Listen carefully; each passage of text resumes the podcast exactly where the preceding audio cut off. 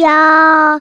一个相信你的人。欢迎收听电玩店，我是店长迪恩。本集节目由电玩店来赞助一个休闲的好地方哦。如果说你假设今天假日，然后你是在北部的话，不妨考虑一下深坑。好，在深坑那边有个瑞香农园。那主要是因为我上礼拜我自己跟我们家的小孩子，然后他的一些朋友，然后一起去那边，就是算是采竹笋了。其实简单来说，也就是去。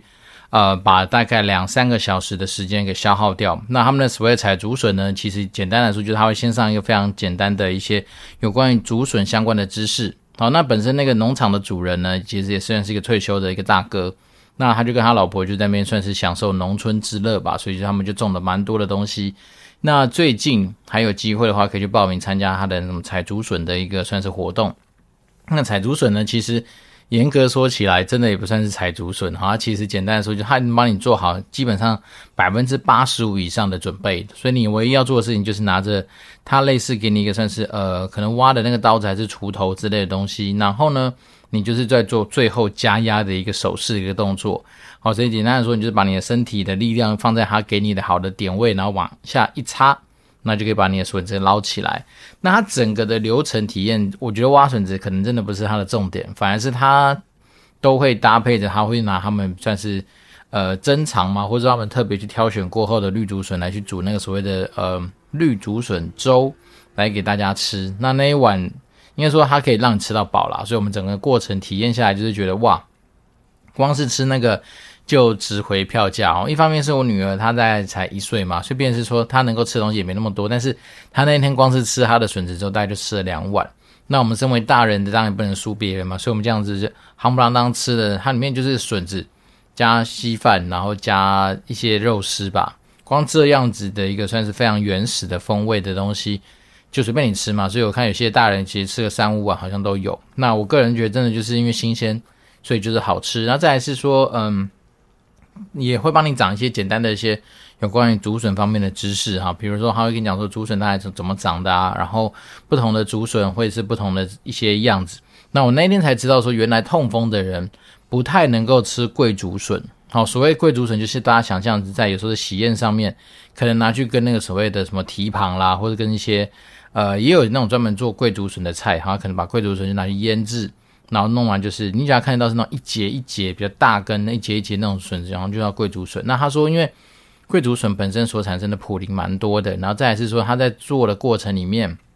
蛮大时候都会把贵竹笋这东西先去做一些浸泡的动作。那在浸泡的过程里面，它就会产生比较多的普林。所以当我们今天在吃的，如果痛风的人吃贵竹笋就比较容易会发作。好，那反而是说，如果你今天绿竹笋的话，就不要太担心。只是因为绿竹笋大家都知道，绿竹笋就是贵啊。绿竹笋最大的问题就是它的单价会比较高，但是就农场主人的一些想法来说的话，他会建议是说，其实有时候你真的花一点钱在自己的呃，比如说健康或美味上面的话，都是值得的。然后再来是他那天有讲到一个我觉得蛮有趣的观点，这边不妨分享给我们听众去了解一下。他是说啊，有时候你在那种菜市场遇到，比如说年纪比较大的阿伯在那边卖菜的话，通常来说，不管是呃，中年人或是年轻人，好，甚至你有一点年纪的人，通常都会给这个阿伯一些尊重，好，可能会特别喜欢买他的菜。那理由可能当然不外乎就是说，觉得他可能比较辛苦，比较可怜，好，或者说觉得说他的菜可能会比较有经验等等等。但那天农场主人就说，其实我们应该把重心转往旁边的摊贩，比如说是年轻人的话，一定要优先买年轻人。好，我们应该说，基本上青农青农其实才是。在这种所谓的农场生态上面，必须要被尊重的角色。好，一方面是因为你这些年轻人，如果你没有让他在创业的时候就能够累积到他所需要的资金的话，那你就是等于说是扼杀了一个有机会啊，才再产生可能二三十年这样子的一个新兴的一个存在。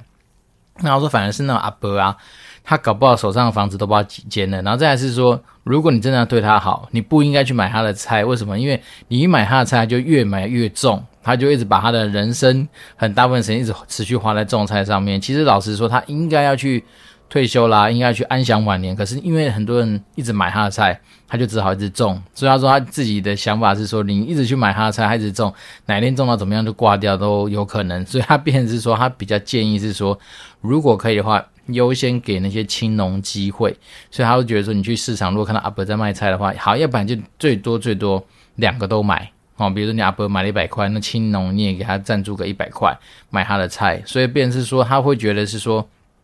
这样子的观念可能会对于所谓的农民这样子的生态来说会比较好啦。然后再来是，他也提到的是说，其实真的很多年纪大的人就舍不得嘛，放不下，所以他就会在种菜这件事情上面，因为知道有人一直想买他的菜，他就会一直种下去。所以他自己就觉得说，其实如果可以的话，还是要转换一下我们自己的一些心态，好或转换一下我们自己的心情，来帮助更多新兴的一些机会啦。那这确实也是蛮多时候我们在天使圈上面遇到的一些事情嘛，就是大家在讨论的时候，就是说，诶，你今天一笔钱，好，假设一百万，你是要投进给天使的这些新希望，还是说你要投进在所谓次级市场里面去享受那种呃，跟着那种已经相对成熟的一些企业的一些红利？这个时候也是蛮多值得讨论的地方。好，因为一方面是有时候你帮助的是一些年轻人，那当然前提是你要先确定这些年轻人是值得帮助的嘛。好，随便是说有的时候。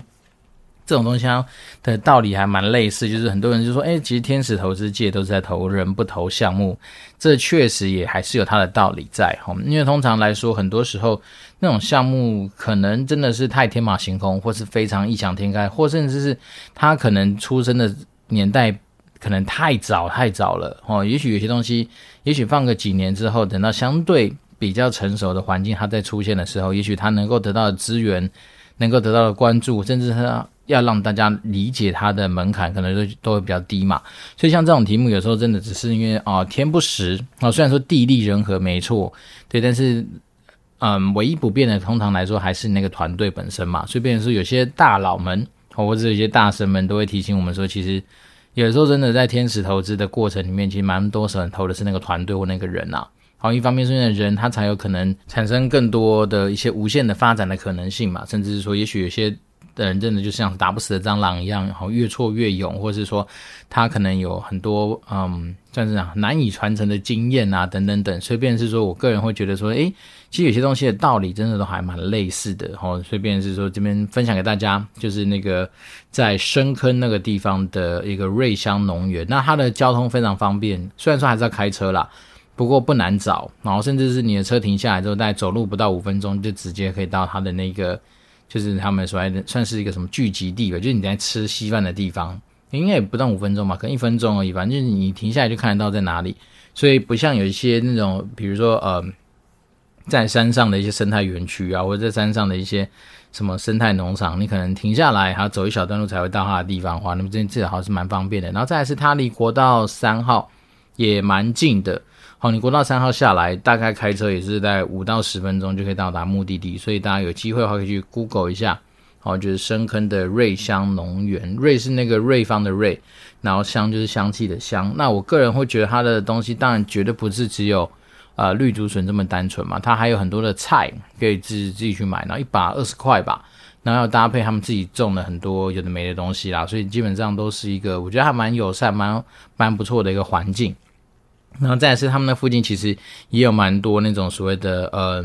其他的农家会在那边卖一些他们自己的一些可能私房的，比如说呃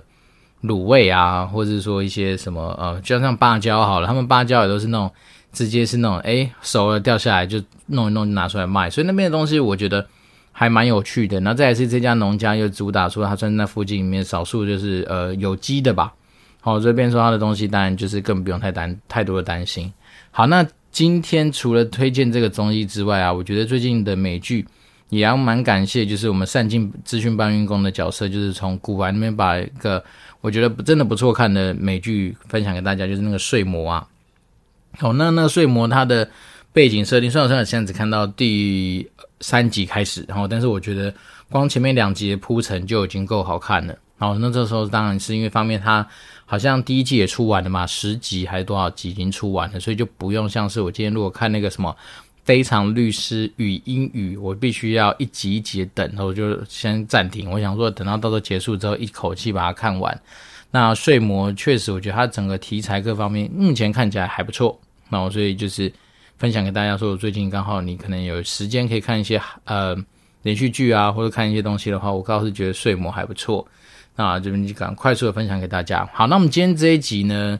跟大家聊一聊一些有关于就是呃，你怎么样去面对你可能拿到的分红或红利这种就是比较非本薪以外的东西的一些嗯，怎么讲？我自己的心得啦。好，一方面是因为我们这礼拜一上班的时候，老板就把我叫进他办公室，然后就拿了一个信封给我。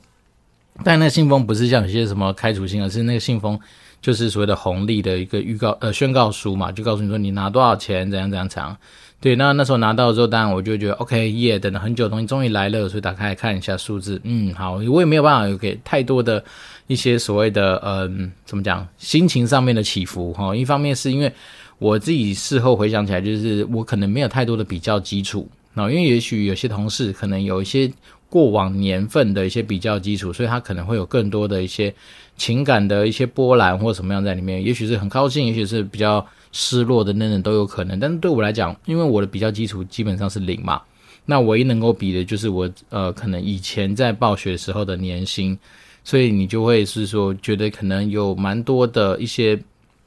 没办法 Apple to Apple 这样比较的一些条件啦。那当然很多人会说，那你干脆就用年薪去比啊，那你只要是跟以前达到一样的话，那或是呃不管说有没有落差，你觉得大家就知道这东西好或不好。可是我觉得这东西也没办法那么。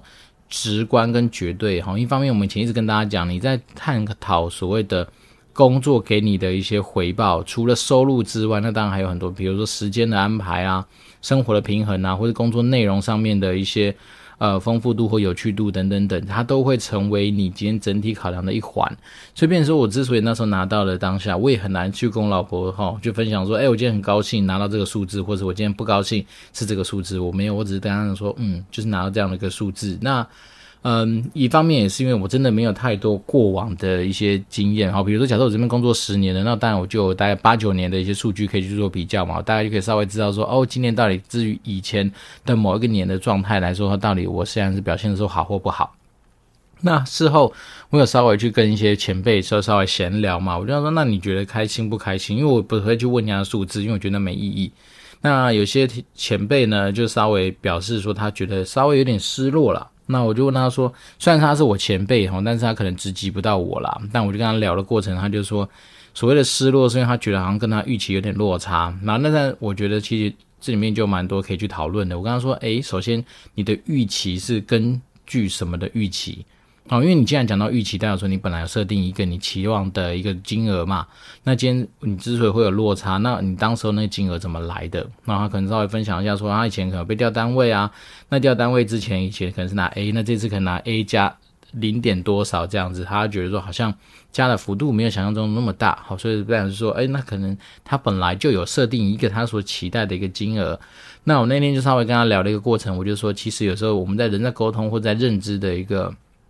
拿捏上面，很多时候真的就是要，我觉得啦，就是要开诚布公一点点。好，所谓开诚布公是说，因为你会知道今天的分红绝对不是你今天啊、你表现的好与不好的一个结果，它中间还存在着其他的一些变动条件，包括说你必须要去让你的主管，哦，甚至让那些愿意帮你送件的人，在你的那个百分比上面，哦，可能也许是本来是三十变三十五，或者四十变四十五等等等，他会会做到一点点他的一些调整嘛，所以当然你就是要让。每个能够决策你今天所谓的分红这个条件上面的任何的，呃，不能讲 key man，好，任何的一个有可能做决策或影响的一些 factor，就是那因子，你可能都要照顾到。好，那当然我自己觉得有时候这种时候，说真的，拿到东西当然是几家欢乐几家愁。那不过应该是把眼光放在更长远的未来，因为你现在去靠背说啊，你怎么今天拿得不高兴或什么？其实老实说，有时候其实事情已经发生了，那公司也很难会因为一两个人。就去改变他整体已经做好的一些决定，何况说这个钱都已经打到你的户头里面去了嘛。所以，变成说，我觉得反而是心情上面不要真此因此而受到太多的一些影响，反而是赶快振作一下，想想说，诶，那接下来如果为了明年而做准备的话，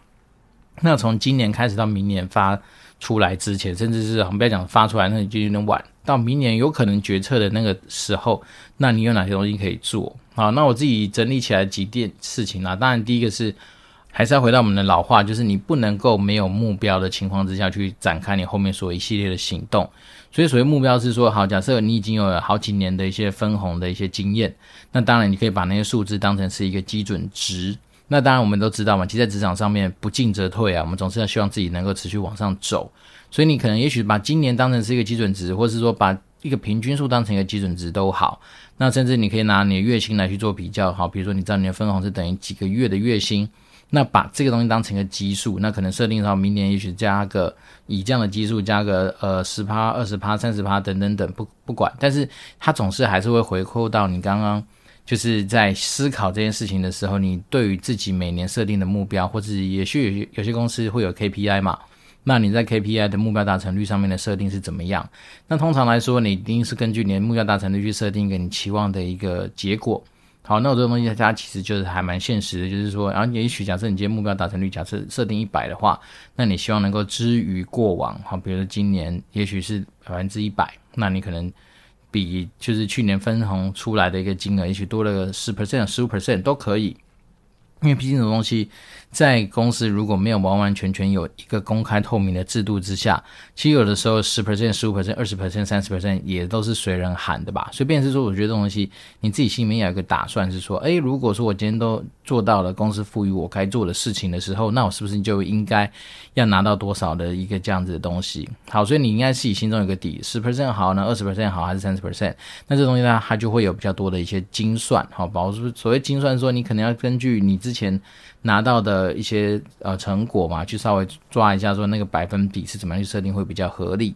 好，那当你有了目标之后呢，接下来我觉得相对来说比较重要的，反而就是往下一个阶段去，跟你这个路上有可能影响到给你这个百分比的任何的一些人，那我可能要有意识的去让他知道你有这样子的目标。好，这东西当然不会是说你今天都已经发出来才去跟他讲说你有这样目标，而是说你可能利用平常。很多时候在闲聊的时候，甚至说在聊一些 one on one 或者聊一些职涯的一些目标的时候，就有意识的把这个东西跟比如说你的升迁、跟你的加薪等等等的期待，都把它画上一个讨论的内容。或，为什么？因为有的时候人这种是这样子啊，就是像呃，我们讲一个比较极端的案例，可能有的时候你拿到你觉得极度不满意的金额，搞不好是你的老板已经觉得给你超好的一个可能。好，这边是说，有时候我觉得这种认知的一个算是怎么讲，嗯，共识吧，应该还算是蛮重要的。然后尽量不要让那种老板就一直觉得说我给你超多诶，我给你比别人还要多诶，可是为什么你还这么不满意？那通常这种东西有时候会导致后面一个很悲剧的状况，就是好的人才因此而流离开。好，因为好的人才就会觉得说，你他妈一直就跟我说你，给我很多，或你一直甚至你觉得对我很好，可是我根本都感受不到啊。好，因为我我期待假设是一百，你只给我八十，然后你还说，因为你可能给其他人是六十或五十，对，但是这种东西就会产生很多的一些算是认知上面的失调吧。所以我觉得比较好的情况之下，干脆身为一个打工仔的一个义务跟算是蛮重要的责任，就是清楚的把你脑袋里面的东西，就让你的老板去了解。对，这东西可能会去抵触很多人，呃，所谓的什么中华民国，呃，不是，不是，中华传统美德，就是要什么含蓄内敛，什么鬼的。好，但是我觉得有时候在职场上面啊，随着西方社会的一些观念一直影响我们东方的很多企业的运作，其实我觉得这东西有时候说实在的，啊，还是可以就是呃讲讲看嘛，哦，表达看看嘛。因为说真的，有时候第一个人也是健忘的啊，所以你必须要透过很多次的提醒。相信这个东西才会有顺利的走到明年这个时候去做决策的时候被想到，然后甚至有时候你可以去观察一下嘛，比如说在他心情好的时候跟他讲这些东西，那他可能比较能够接受。那再是说你又不是说讲完这些东西就没事，对不对？我们刚刚讲第一步是你设定你自己的目标，第二步是你把你的这个目标有意识，然后有计划的去让主事者能够稍微掌握。那当然接下来你就要拿出真枪实弹，或是你的那些所谓的呃攻击。或是战功这种东西，要能够去搭配你刚刚所设定的目标嘛，所以这个东西呢，就还是要回到打工仔的本分，就是你要把你今天公司赋予你的责任跟一些目标去给完成嘛。所以，我们这些东西呢，它其实都没有跳脱太多的一些呃不正确的一些范围。你看，我们刚刚讲，你设定好目标，谈好了这个目标，这个谈的过程也其实也是在做一个算是共识的一个过程嘛。好，比如说我们今天假设用业绩来说啊，我被赋予的目标就是一千万。好，那我就目标就是明年就是努力做到一千万，但是这一千万做到之后，并不是只是拍拍手，因为拍拍手我不会保啊，所以你还是要把应该要给我的一些东西，我们就把它谈好。所以永远在谈目标的时候，不是只有谈那个目标本身，你还要谈到因为这目标产生了，好达标了，会得到什么样子的一些回馈跟好处？那甚至当然有些比较现实的，如果没达到的话，那我们是不是要做相对应的一些，不管是努力呀、处罚？这当然基本上在实务上面来说应该比较少啦。好，但是也不乏有些公司可能就会谈啊，说，诶，你讲这是奖金制的嘛？那你有达到我才给你奖金，所以你本来底薪就比较低啊，所以他在底薪比较低的这个过程里面，他就已经做到某方面的一种惩罚了嘛，所以变成他这种东西有有时候在设计上面也还蛮多美角就是这样，只是说我觉得以一个我们自己现在是在既定规则下面打工仔来看待这个世界的话，你当然就试着去把你自己能够掌握的东西尽量先掌握起来嘛，所以我们刚刚讲的，你看你谈到的目标。谈好了共识之后，你就要努力去达成这件事情。那在努力达成的过程里面啊，我觉得人有时候真的也不要默默安安静静的做事，然后期待大家会发现你这个璞玉。呃，我倒是觉得你有时候真的是适度的要去做一个有呃有草有糖吃的小朋友哈。为为什么呢？因为老实说，我们今天人一天就是二十四小时，上班时间所以是八小时到十二小时，不管。但是基本上你要负担的事情，你要面对的很多的一些沟通是非常大量的。所以当你这个过程里面，如果你没有有意识的在完成某些事情时候，就有意识的让我们刚刚说的，在这条决策路上面的每一个人都能够稍微知道的话，那很多时候其实就是云淡风轻，船过水无痕，然后你就被遗忘了。甚至有时候真的更现实一点是，连你自己都会忘记你自己做过哪些战功。这件事情不夸张。其实很多人在写自己履历的时候，你自己去想一想，通常很多人都会不知道自己做过哪些很厉害的丰功伟业。为什么？因为有一些其实明明很厉害的，它是一个点子，它是一个可能真的只是一个改变某一件事情的一个做法，但是因为你可能没有特别去记录下来，随着时间过去，哦，那可能就被尘封在你心中的一个潘朵拉盒里面，没办法被打开。所以变成是说。这种东西就是这样子。如果你有意识的透过哈，比如说每一段时间安排好的一些，比如说 one on one 的机会，就是一直去提醒你的老板说：“哎，我做了哪些事情？我做了哪些事情？我现在离目标差多少？或者目标现在达成状况怎么样？”你就是保持一个资讯的畅通。其实，当你在最后要去做这个决定的时候，其实老板通常来说也会在你的印象上面，其实会产生蛮多的。一些正面的东西，当然你不能一直天天都犯错啊。那犯错的时候，你就希望说这东西赶快带过去。好，所以便是说，有时候在整个职场的发展过程里面，其实隐恶扬善，好，然后扬善的部分其实乘以三，甚至乘以四、乘以五都有可能，甚至是应该是被鼓励的哈。因为毕竟我们在职场上面，我们就是一个商品，我们就是待价而沽，就是被别人赋予嘛，所以。今天你怎么样去有效的推动付钱给你的那个消费者？哈，可能就是你老板和你的主管等等等。那你当然就是要做到这样子的一个动作。好，但是另外一个东西就在，有些人会说，哎，我的工作一方面来说，可能不见得是完完全全那种业务性质的，哈，可以拿着所有的业绩，拿着什么东西来去做一些缩嘴。那不妨你换个一个思考的点，其实有的时候啊，没有事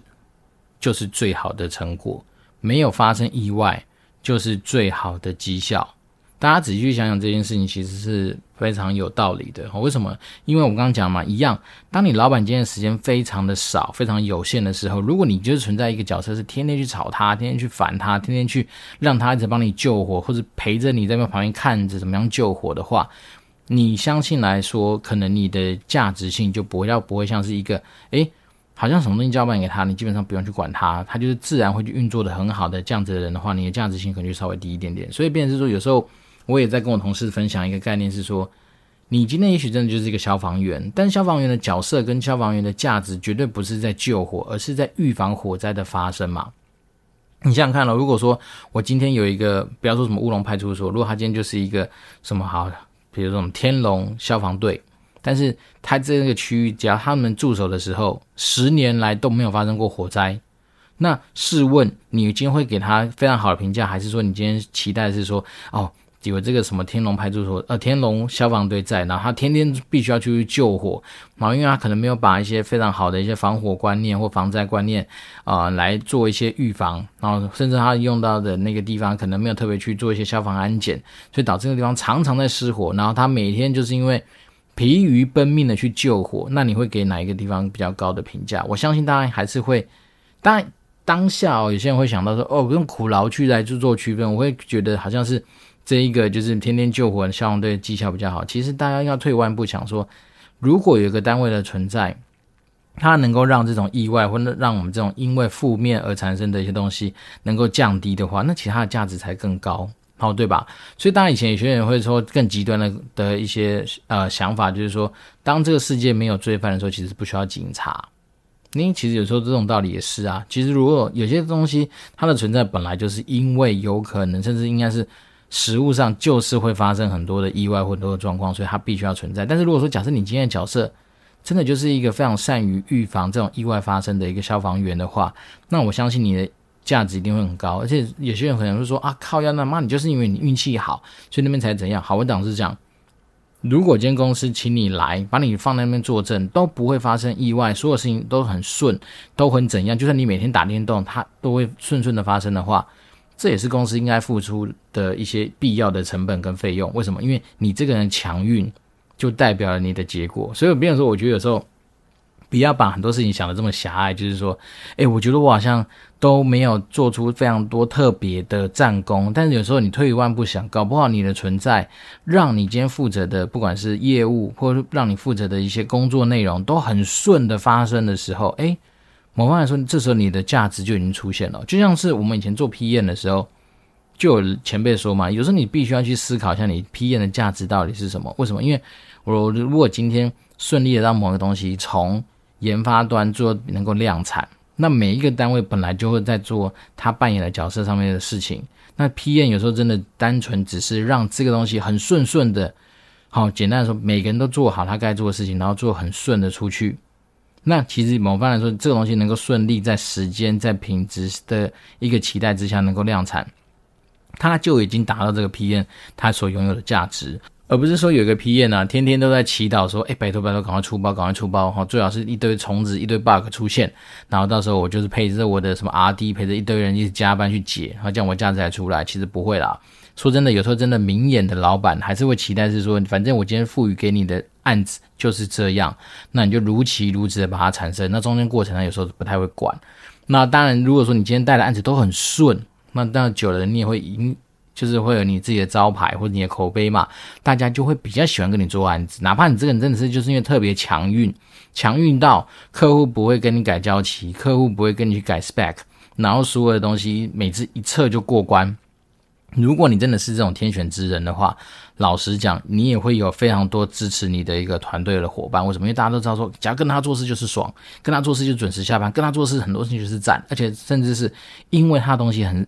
很不会发生意外嘛，所以每次跟他去跟老板报告都很简单，就是说顺顺顺顺顺哦，就是我们 on track on track，然后 check check check，就非常的好。那老师说，老实说，在实物上，像这样的人绩效，你要说他差吗？不会哦。其实有时候真的，在我们刚刚讲的，你设定完目标、讨论目标的过程，甚至说开始执行的时候，如果你执行都是很顺，他某方面来说也就是你的战功。所以不要吝于去包装自己，有时候在职场上面，真的就是来自于这边。好，所以这礼拜刚好真的花了一些时间去，也不能说安慰啦，哈，但是就是稍微跟一些可能心情因此受到沮丧的一些同事有聊了一些，我觉得如果是我，我会给他怎么样建议未来的一些发展的一些方向。好，其实简单来说也是还是我们这些老生常谈的东西，你就把规则给定清楚，接下来照着规则走。但规则走完拿到了成果的时候，你不要只是闭门造车，你还是要稍微当个会炒有糖吃的小朋友，然后让，让大家知道你今天做的事情到底是哪些，然后产生印象。那这种东西绝对不是只做一次哦，就你可能呃有意识的在平常聊天的时候，不经意的或是弯弯的时候，就要去跟老板讲说，哎，我干哪些好事，我现在真的表现很好。那假设你真的有些东西做不好，哎，就隐恶扬善吧，哈，让它云淡风轻，穿过水无痕的走过去，就是一个无痛消失的感觉，当然是相对来说比较好的。那至于分红这东西。老实讲啊，有时候分红啦、红利啦、bonus 啊这种东西，它还是跟着整个公司的大环境的一个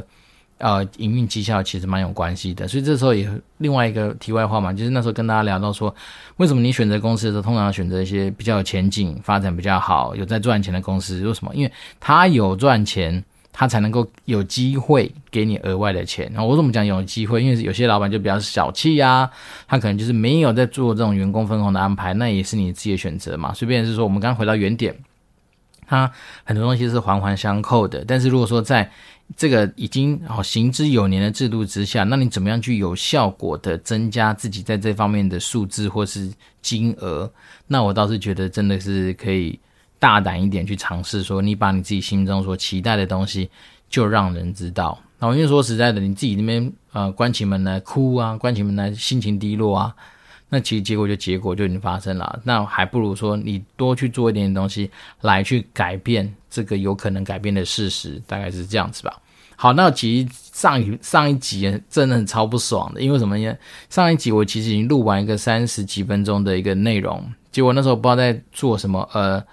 好像是插入我们的那个开头跟结尾的时候，我不知道是手残还是干嘛。多去按了几次的那个什么复制还干嘛，所以就把我后面大概有将近二十几分钟的内容全部删掉。所以上一集其实我大概整整大概录了一个多小时，但是作者有呈现三十几分钟的一个呃故事。所以我变成说，我觉得有时候录我们这种 podcast 还是有它的一些呃。不见得完完全全能够尽如人意的一些事情了，但是我觉得这都是蛮有趣的一个过程。那有些东西同样内容讲两遍，你要说讲的比较顺吗？其实我也不敢保证，因为有时候真的是我们是灵感流的嘛，所以会边讲边有一些其他额外的想法。好，那今天这一集又是没有新的听众留言啊，那单纯只是说，因为今天刚好就是呃利用，然后就比如说我们经常，其实经常我去捐血啊，我已经好几年没捐血，那我我自己是觉得感觉做了一件善事，然后其实你会。就对于自己的生活，或对于自己的一些运势，你都会觉得有些可能正向的一些帮助吧。好，那我们只是想说，利用这样的一些生活记录，那把这礼拜跟有刚刚拿到一点点小分红，那这样看到的一些故事来整理给大家。那当然，我自己你要说我有没有满意或怎么样，我只能说我尽量用一个平常心来看待它。那因为对我而言，它就是一个呃额外的收入嘛。对啊，因为我们毕竟还是有一些什么。嗯，每个月的月薪啊，等等等，哈，反正你这样说，你年薪来看，还是不及以前在外商的那样子的香啦。但是我觉得，很多时候我们不能只看那个数字，而是要看整体的。我们刚刚提到的说，包括你的生活的一些规划啦，你额外可以学到的东西啦，或者你今天在整个职场上面所发挥可以得到的更多的呃一些怎么讲？就是非工作以外的一些知识上面的获取，或者说经验上面的累积，那这些东西当然都会是我在看待这些事情上面很多的不同面向上面的考量。好，那如果说我们今天的听众你需要哦一个算是呃第三方或者客观的一个旁人给你一些在这种方面上面的一些呃建议参考或讨论的话，那当然还是可以欢迎他，他大家可以透过不管是任何留言方式，或是联络到我的方式来跟我做一些互动，那我当然就会希望。能够帮助到大家在自己的心情上面，或者说在自己的一些思考上面，能够稍微朝向更健康、更正向的地方去发展。好的，那也不耽误大家太多的时间，因为我今天刚捐完血，我也不知道什么时候，等下会不会搞不好突然就想睡觉或干嘛，我也不知道。但是我现在的状态都还不错啦。那不管是大家从我的语速啊，或者说我今天讲话的一些内容上面来说，应该还没有什么呃口齿不清或是。呃，哪些地方怪怪的地方吧？希望没有。好，那不管怎么样，就是如果你能联络到我的话，我们当然就竭诚为大家服务。好，我这边是电玩店，我是店长迪恩，那我们就持续保持联络喽，拜拜。